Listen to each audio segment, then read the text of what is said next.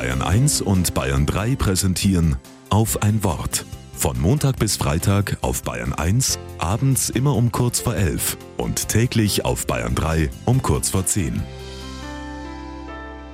Mit Ruth Huber. Wir wollen uns nicht vorwerfen lassen, im entscheidenden geschichtlichen Moment nichts unternommen zu haben.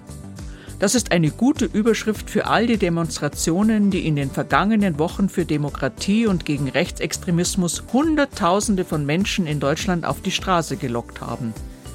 Der Satz steht allerdings nicht in den Einladungen zu den Demonstrationen.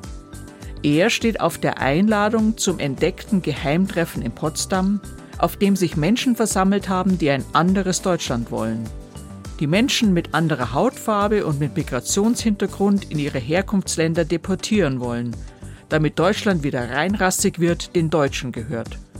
Nichts gesagt haben sie, wie sie mit Menschen umgehen wollen, die Behinderungen haben und deshalb keine Leistung für Deutschland erbringen können. Aber die Aussage eines AfD-Politikers, dass man Kinder mit Behinderung nicht mit Kindern ohne Behinderung unterrichten soll, weil die Leistungsfähigkeit der Kinder ohne Behinderung dann behindert wird, gibt schon mal eine Richtung vor. Ausgrenzung von Menschen beginnt immer mit Worten. Dass aus Worten Taten werden, wissen alle Menschen, die sich mit der Geschichte des Nationalsozialismus beschäftigen. Wer von Deportation spricht, wird es irgendwann tun.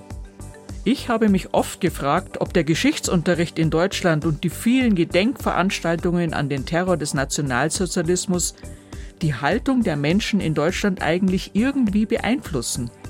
Die vergangenen Wochen haben mir Mut gemacht, weil so viele Menschen gesagt haben, wir wollen uns nicht vorwerfen, im entscheidenden geschichtlichen Moment nichts unternommen zu haben.